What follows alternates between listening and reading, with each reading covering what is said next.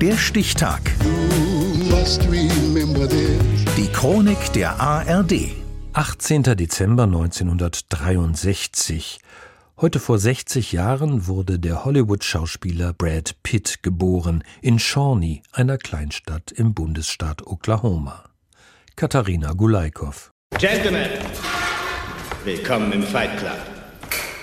Die erste Regel des Fight Club lautet, ihr verliert kein Wort über den Fight Club. Aber über den Mann, der diesen Satz im Kultfilm Fight Club geprägt hat, sollten wir unbedingt sprechen. Brad Pitt, zweifacher Oscar- und Golden Globe-Preisträger und einer der Topstars Hollywoods. In über 35 Jahren konnte der blonde Sunny Boy in zahlreichen Blockbustern, aber auch in anspruchsvollen künstlerischen Filmen brillieren und als Produzent überzeugen. Den Oscar gab es für das Sklavendrama 12 Years a Slave und für seine Rolle als cooler Stuntman in Tarantinos Once Upon a Time in Hollywood. Schauspieler müssen eine ganze Reihe gefährlicher Sachen machen. Cliff soll mir ein bisschen Erleichterung verschaffen. Würden Sie Ihre Arbeit so beschreiben, Cliff? Ihm Erleichterung verschaffen? Ja, das kommt ungefähr hin. Sein Weg in den Schauspiel-Olymp beginnt 1982, als sich William Bradley Pitt entscheidet, das Journalistikstudium an der University of Missouri kurz vor Ende abzubrechen.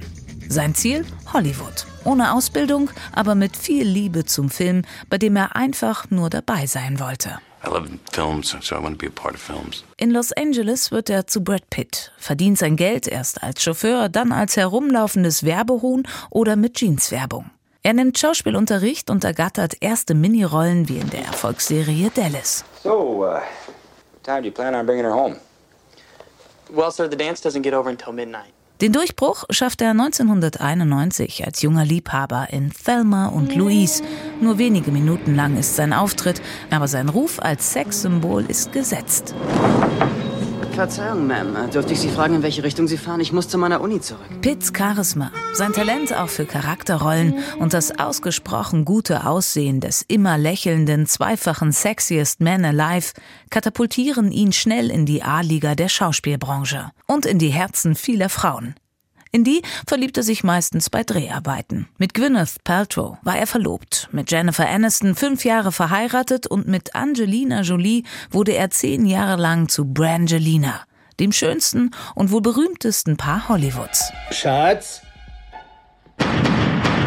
Schätzchen? Inzwischen kracht es nur noch zwischen den beiden, wie in ihrem ersten gemeinsamen Film, der Actionkomödie Mr. and Mrs. Smith. Warum krieg ich die Kinderkanone? Verarschst du mich? Die gemeinsamen sechs Kinder leben bei ihr und haben ein teils schwieriges Verhältnis zum Vater. Ihren Anteil am gemeinsamen Schloss in Frankreich hat sie verkauft, er baut weiterhin dort Wein an. Was er von ihr behalten hat, ist die Leidenschaft, sich für humanitäre Projekte und für den Umweltschutz einzusetzen.